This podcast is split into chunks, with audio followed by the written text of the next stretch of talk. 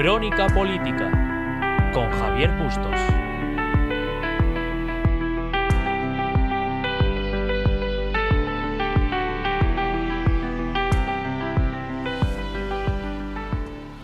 Buenas tardes a todos y a todas, soy Javier Bustos Díaz, hoy es 1 de junio y sean bienvenidos una semana más a Crónica Política.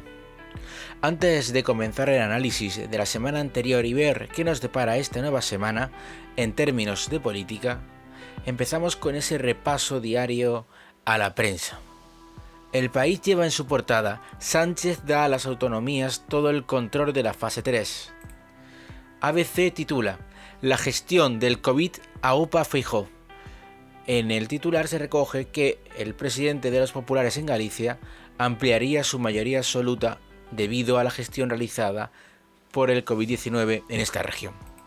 Por su parte, El Mundo lleva en su portada las palabras del consejero de Sanidad en una reunión clave con Salvador Illa y Fernando Simón el 9M, donde dice, ¿de verdad creéis que lo de Madrid no pasará en el resto de España? La razón lleva en su portada la petición de Rajoy a Pablo Casado, eh, según la cual este medio dice que el presidente Rajoy pidió no pactar con quien lo echó del gobierno hace hoy dos años. Y finalmente la vanguardia dice el pacto de Esquerra con el PSOE agrava la, la fractura en el gobierno. En resumen, las portadas de los medios de comunicación de hoy no nos dicen nada nuevo, no nos resumen apenas hechos de la semana pasada y mucho menos nos apuntan a acontecimientos de la semana que está en curso. Es más, salvo la portada de la vanguardia que señala algunas de las consecuencias entre el pacto PSOE-Esquerra por una nueva prórroga del estado de alarma, poco o nada podemos concluir de estas nuevas de estas nuevas portadas. Y es que, ahora sí, un presidente ya ataviado con la ropa de luto, con su corbata negra, anunciaba que necesitaba una última y definitiva prórroga del estado de alarma hasta el 21 de junio para conseguir esa victoria sobre el COVID-19. Escuchamos al presidente He comunicado al conjunto de presidentes y presidentas autonómicas que volvemos a necesitar una última y definitiva prórroga de 15 días del estado de alarma. Una última y definitiva prórroga de 15 días del estado de alarma. Será un estado de alarma muy distinto, mucho más liviano, pero lo necesitamos para culminar el trabajo que hemos hecho entre todos. Es eh, muchísimo lo que hemos avanzado. Tanto que este último estado de alarma tendrá una novedad sustancial que me gustaría compartir con todos ustedes. Y es que la máxima responsabilidad en la gestión de la desescalada se traslada definitivamente a las propias comunidades autónomas que estén en la fase 3. Esta misma mañana he compartido esta propuesta con las presidentas y presidentes autonómicos de las comunidades autónomas y es que a partir del día 8 de junio, momento en el que más de la mitad de nuestro país debería estar en fase 3, la autoridad para la desescalada en cada territorio será el presidente o presidenta de esa comunidad autónoma. Serán, por lo tanto, los presidentes autonómicos quienes decidirán cómo gestionar los ritmos, las modalidades de la vuelta a la nueva normalidad en sus respectivos territorios, incluyendo el paso de fase y su duración. En consecuencia, lo que estamos haciendo es pasar de la cogobernanza que hemos tenido durante estas últimas semanas a la gobernanza plena por parte de las comunidades autónomas, que no olvidemos nunca son las que ostentan la competencia en materia de sanidad. La capacidad de decisión, y esto es lo que me parece relevante para trasladarles a ustedes, de esta última fase de la desescalada corresponderá a cada comunidad autónoma, a cada presidente presidenta de comunidad autónoma. Es decir, en manos del Gobierno, lo único que quedará será la regulación de la movilidad. Diversos analistas políticos ven en las palabras del presidente una estrategia para eliminar carga negativa del gobierno en este sentido, algunos apuntan que la estrategia de pasar esas competencias a las comunidades autónomas se basa en el hecho de que diversos científicos apuntan a un rebrote en fechas posteriores y en ese momento culpar a las autonomías de la gestión que han hecho y volver a reclamar el mando único. De ese modo, el gobierno no cargaría con toda la culpa. Para otros, es un acercamiento hacia las comunidades autónomas, sobre todo al País Vasco y a Cataluña, con el fin de mantener las relaciones estables y conseguir esa nueva prórroga de estado de alarma con total facilidad, que en principio ya tendría el presidente del gobierno los suficientes apoyos como para llevar a cabo esta nueva prórroga del estado de alarma, ya que además de este anuncio, el presidente certificó de que País Vasco y Cataluña iban a ser las únicas comunidades autónomas en gestionar su propio ingreso mínimo vital, frente al resto que sería gestionado de forma nacional. Pero la semana pasada, la semana pasada nos dejó una gran cantidad de datos, una gran cantidad de declaraciones y una gran cantidad de hechos que nos introducen en esa política de crispación constante que no sirve para nada. Fíjense en un detalle. Bajo mi punto de vista, repito, bajo mi punto de vista, la política tiene una única función, y es la de gestionar los recursos comunes para que en un país se creen las condiciones necesarias para mantener un estado del bienestar, empleo y riqueza.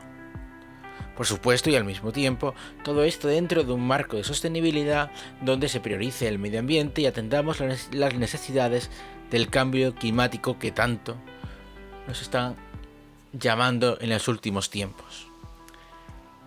Además, a partir de que la pandemia provocada por el COVID-19 llegara a España, nos hemos dado cuenta de la importancia que tiene la clase política su formación, su capacidad de diálogo y su capacidad para llegar a puntos de acuerdo y sacar adelante el país de forma conjunta, haciendo prevalecer aquello que han votado los españoles, y es que no hay un partido único. Hay varios partidos entre los cuales tienen que llegar a acuerdos para sacar nuestro país adelante. Pues bien, yo creo que nos hemos dado cuenta de la importancia que tendría tener todo esto en nuestro país.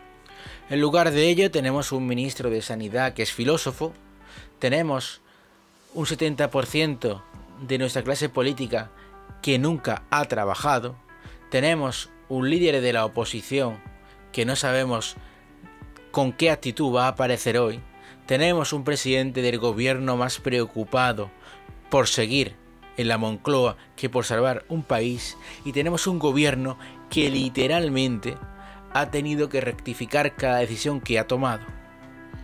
Miren, una cosa es que nunca ha habido una situación como esta, lo cual también es algo de lo que nos podemos, que podemos agradecer.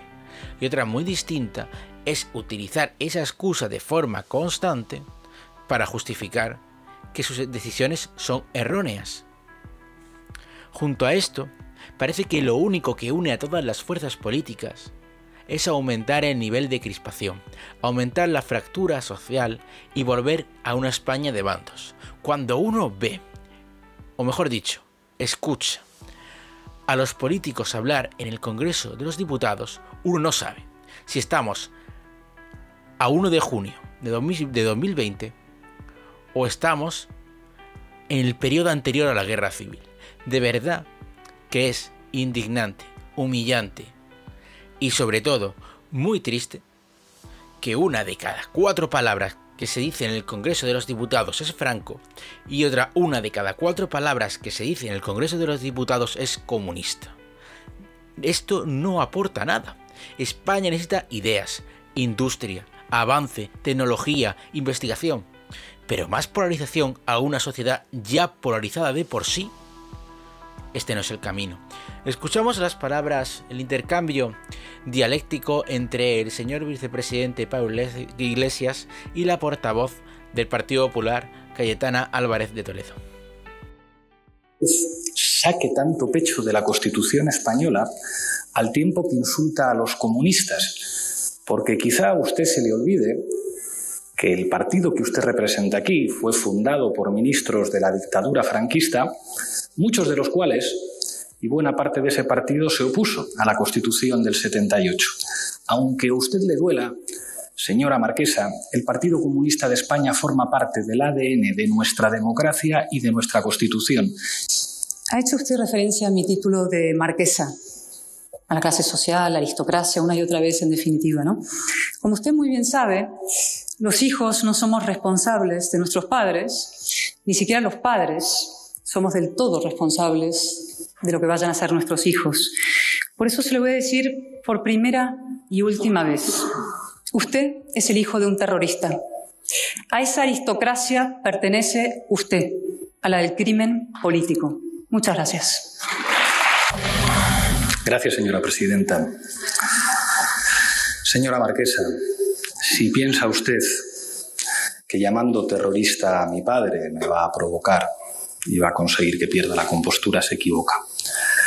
Usted acaba de cometer un delito aquí, en esta tribuna, y solo alguien con títulos nobiliarios es capaz de creerse con la impunidad de poder llamar terrorista a alguien que le salga gratis. Por lo tanto, invitaré a mi señor padre a que ejerza las acciones oportunas.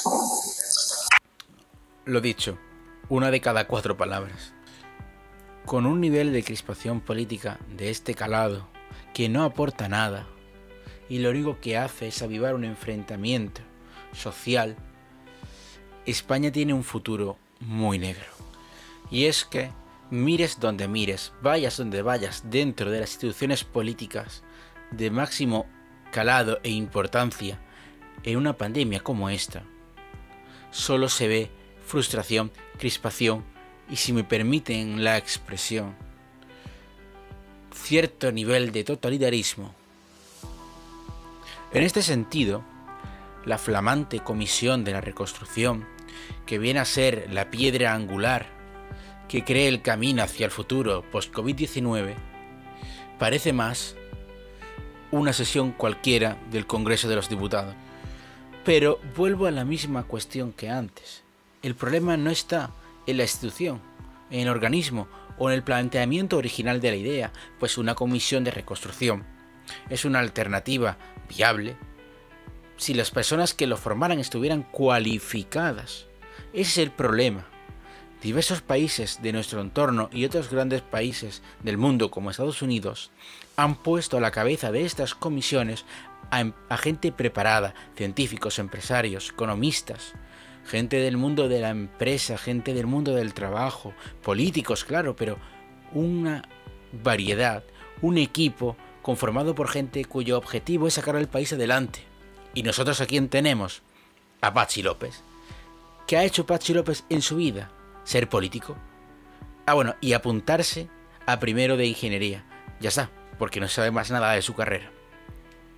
Como gran hit político, Pachi López fue presidente del País Vasco, lo que se suele denominar Lendakari.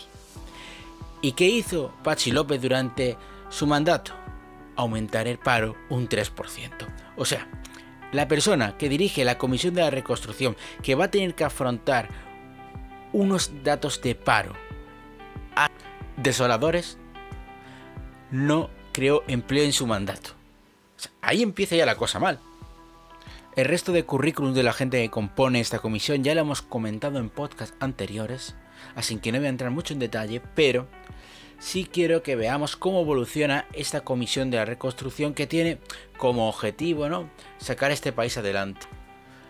Así pues, a continuación vamos a escuchar uno de los momentos más tensos, uno de los momentos más polémicos de la Comisión de la Reconstrucción la pasada semana ha dicho que parece que, no que vayan a dar un golpe de Estado. Por lo tanto, no, no, no, es que no tiene la misma categoría. Ya sé que a veces no nos gusta escuchar algunas cosas, pero eso significa también libertad de expresión. Decir lo que uno quiere decir y tener que escuchar lo que uno no quiere escuchar. Claro, yo le preguntaré al vicepresidente si quiere retirar esas. Le agradezco que me haga la pregunta. Voy a ser todavía más preciso. Yo creo, señor Espinosa de los Monteros, que a ustedes les gustaría dar un golpe de Estado, pero que no se atreven. Porque para eso, además de desearlo y de pedirlo, hay que atreverse. Acaban de escuchar al vicepresidente segundo del gobierno, del gobierno, no al líder de Podemos, que también lo es, pero ese hombre Pablo Iglesias representa al pueblo español, al conjunto de la sociedad española, no a una parte cuando ejerce como vicepresidente segundo del gobierno. Decir decir que otro partido político quiere llevar a cabo un golpe de Estado, o sea, es una barbaridad. Pero es que aparte, el, presidente de la comisión, Pachi López, que la han podido oír, dice que es libertad de expresión. Vamos a ver. Acusar a un partido político. Y ya no solo eso. Retarle y decir que no tiene, digamos, los suficientes bemoles, vamos a ser políticamente correcto, para llevarlo a cabo. Es muy peligroso. Es peligroso. Es una falta de respeto muy grave a la democracia. Y sobre todo en un país donde se ha vivido una guerra civil. España no necesita más de esto. España necesita volver al consenso. España necesita volver a la vía de la democracia normal, a un Estado de derecho. Pero como han oído, lejos de rectificarse, lejos de decir, oiga, pues lo mismo me he equivocado un poco, el vicepresidente, según algunos medios de comunicación, se disculpa cuando dice estas palabras. Pero me equivoqué, porque al caer en una provocación quité el foco de los temas importantes, que eran los temas de la reconstrucción. Hoy no me voy a volver a equivocar, el tema fundamental es el ingreso mínimo vital, que es un nuevo derecho que en nuestro país contribuye a construir el cuarto pilar del estado del bienestar y, que creo que es además una victoria de la sociedad civil que lleva mucho, muchos años reclamándolo. Y en relación con la el vicepresidente acusa a un partido de querer dar un golpe de Estado. Luego se reiteran sus palabras. Y luego dice que es que cayó en una provocación. Aparte, y aunque no se escucha en el audio, lo pueden buscar en YouTube, la, la comparecencia completa, dice textualmente, dije la verdad. Él no se arrepiente en ningún momento de nada. Él no dice, oiga, Mm, lo mismo me excedí, podido cometer un error. Además, es la tónica normal del gobierno rectificar. No. Sin embargo, Pachi López, que sí vio lo que había hecho, porque es que algo así no tiene cabida, primeramente en una institución democrática, y en segundo lugar, mucho menos, en un sitio que se llama Comisión de Reconstrucción. Y claro, pasó lo que pasó, que tuvo que pedir disculpas. Buenas tardes, señorías. Reanudamos la sesión y antes de, seguir con el orden del día, me gustaría pedir disculpas, porque esta mañana no he estado a la altura de lo que es y de lo que significa esta comisión. Ya sé que todo es interpretable, que todo es valorable, que todo es opinable, pero creo que ha habido algunas expresiones y también algunos comportamientos innecesarios. Y creo que, no es lo que espera la ciudadanía de nosotros y de esta comisión, que tiene la obligación de dar respuestas y soluciones a las necesidades y a las urgencias que se viven en estos momentos, nada fáciles, por millones de personas de nuestro país. Por eso me gustaría que fuéramos capaces de reconsiderar, de repensar, de volver a entender para qué y para quién estamos aquí. Y no es ni para insultarnos ni para atacarnos, sino para demostrar que la política sirve para mejorar la vida de la gente, para demostrar que si hemos querido estar aquí es por algo. Y ese algo tiene los nombres y los apellidos de los que han sufrido, sufren y van a sufrir las consecuencias de una pandemia brutal. Compatriotas que sin la política, es decir, sin lo que decidamos nosotros, estarán absolutamente abandonados. Ese es el sentido de esta comisión y no otro. Así que hagamos honor a lo que nos ha traído hasta aquí. Y hasta aquí nos ha traído gente que piensa diferente, que siente distinto, pero que necesita que nos pongamos de acuerdo para que su vida no sea peor. Por eso le reitero mis disculpas. Me alegro ver que los que se han ido hayan vuelto y le ruego a todos que nos pongamos a trabajar, que es lo que necesita este país. Miren, se podría decir, voy a decir lo que estoy de acuerdo con todo lo que ha dicho Pachi López.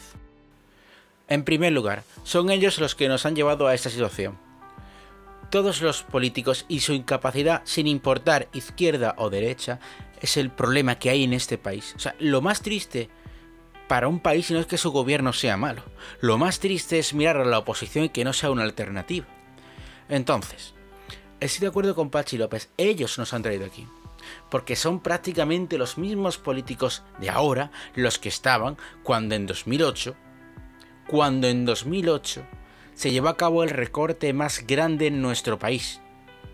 Fíjense, por aquel entonces el diputado Sánchez, que hoy es presidente Sánchez, votó a favor del recorte del Ejecutivo de Zapatero, cuyas consecuencias fueron bajada el sueldo a los funcionarios un 5%, subió el IVA de los productos generales un 18%, suprimió la deducción por vivienda a partir del año 2011, eliminó la deducción de 400 euros del IRPF, eliminó el cheque bebé de 2.500 euros, recortó 6.000 millones en inversiones y, 600 millones perdón, en desarrollo, reclamó un recorte adicional de 1.200 millones a las comunidades autónomas. Se suprimieron empresas públicas y altos cargos. Con, bueno, eso vamos a darle un punto a favor a Zapatero. Y congeló las pensiones y retrasó la edad de jubilación a los 67 años. Luego llegó Rajoy. Y con el tema de la herencia recibida, pasamos a la siguiente grandes hits de recortes de Mariano Rajoy. Supresión a los funcionarios de la paga extra de Navidad. Subida del IVA de hasta un 21%. Supresión de la deducción por vivienda. Subida del IRPF progresiva. Ayuda de 400 euros solo a los que hayan trabajado. Recorte de 600 millones a los ministros. Bueno, a los ministerios, perdón. Bueno, estamos de acuerdo con esto. Endurecimiento al ajuste de las comunidades autónomas para 2013. Reducción de empresas públicas y un 30% menos de concejales. Lo de la empresa pública, si es rentable, no hay por qué suprimirla. Lo del 30% menos de concejales, eso está muy bien pensado. Y finalmente, reducción de la prestación por paro, de las bonificaciones de la contratación y de las justificaciones sociales. Por supuesto, y no nos olvidemos, unos recortes de 10.000 millones en sanidad y en educación. Y claro, dice, dice el presidente de la Comisión de Reconstrucción que ya que han llegado hasta aquí, hombre, bien, bien, bien, lo que se hizo bien, no hemos llegado. Y yo creo que si todos los que están en la Comisión de Reconstrucción, al menos una inmensa mayoría, han formado parte de alguno de esos gobiernos o han sido diputados en alguna ocasión durante este gobierno, parte de culpa tendrán de la situación que tenemos actualmente. Digo yo. Decía Pachi López que la política tiene que servir para mejorar la vida de la gente. Y hombre, no podemos estar más de acuerdo con esas palabras. Sin embargo, viendo la cantidad de recortes que ha habido en nuestra sociedad española, y parece que tenemos que elegir entre una ley laboral cutrecilla y mala o crear empleo, pues mire usted, pues parece que está la cosa complicada. O sea, el intelecto de nuestros políticos ha servido para que si cambiamos la, ley laboral se cree más empleo, pero si cambiamos la ley laboral, nuestros trabajadores tienen menos servicios, menos prestaciones y menos seguridad. Pues... no sé yo, ¿eh? Y luego, si vamos a los datos anteriores a la ley laboral actual, tampoco se creaba tanto empleo indefinido como se quiere hacer pensar, por lo tanto, quizás, y digo solo quizás, no haya que hacer una reforma de la laboral, sino hubiera que derogarla íntegramente, pero para imponer una nueva en condiciones que de verdad de corazón no es tan complicado. Así pues, después de revisar un pelín la meroteca que tampoco hemos profundizado mucho, hemos ido a los grandes hits de cada uno. Cuando uno escucha al presidente de la Comisión de la Reconstrucción decir que dependemos de la Comisión para, seguir, para salir adelante, pues hombre, un escalofrío te recorre la espalda. Miren, es una evidencia que esta situación que estamos viviendo es anormal. Por lo tanto, las consecuencias que vamos a tener van a ser muy grandes y no las vamos realmente, mejor dicho, no vamos a ser realmente conscientes del impacto de la epidemia hasta que no pase todo, se asiente el polvo y veamos las consecuencias reales en número de parados, en número de muertes. Así pues, y de acuerdo con Pachi López, la verdad es que teniendo en cuenta la eficiencia de la Comisión de la Reconstrucción, es una vergüenza. Y da vergüenza decir que uno es español cuando esta clase de personas se dedican a perder el tiempo en broncas en lugar de crear trabajo a través de unas líneas fijas, estables y duraderas, con un plan de trabajo consensuado y aprobado por todos, para que todos participen y para que de forma inexpugnable avancemos, porque necesitamos avanzar. Mientras el gobierno y la sociedad en su conjunto consideran un éxito social el ingreso mínimo vital, ojo, yo no digo que no sea necesario, no digo que en esta situación que estamos viviendo no sea necesario un ingreso mínimo vital, pero fíjense un poco en los datos porque la verdad son muy llamativos. Por lo pronto, la última encuesta de población activa nos dice que hay 3 millones y medio de parados en España, más 4 millones de personas afectadas por un ERTE, que se puede convertir en un ERE, y 1,2 millones de autónomos que ya han solicitado la prestación por cese de actividad. La cuenta no acaba aquí, porque hay que añadir las 120.000 empresas que han cerrado definitivamente durante la pandemia. Además, los 350 trabajadores metidos en un ERE por la Ford, los 3.000 empleos directos destruidos por el cierre de Nissan y los 20.000 indirectos afectados por el cierre de Nissan, los 524 trabajadores de Alcoa. Esto por un lado. Y el ingreso mínimo vital que dará soporte a 850.000 familias. Teniendo en cuenta que las estimaciones más positivas dicen que España va a terminar, cuando pase todo esto, con, un, con 8 millones de parados, ¿cómo un ingreso mínimo vital destinado a 850.000 familias va a solucionar ninguna clase de problema? Repito, es fundamental, ¿de acuerdo? Hay que darlo para ayudar a aquellas familias que no tienen ningún tipo de ingreso bien. Y entonces, ¿por qué es compatible con un trabajo? ¿Por qué es compatible con otras ayudas? Hay muchos problemas que genera esta nueva ayuda y que va a acarrear sin duda una gran cantidad de peticiones. Repito, creo que es una medida necesaria, interesante y que ayudará a combatir con la pobreza, pero con 8 millones de parados, un porcentaje muy elevado de empresas destruidas, autónomos cerrando, 850.000 familias no representan a nivel poblacional casi nada con la que se nos viene encima.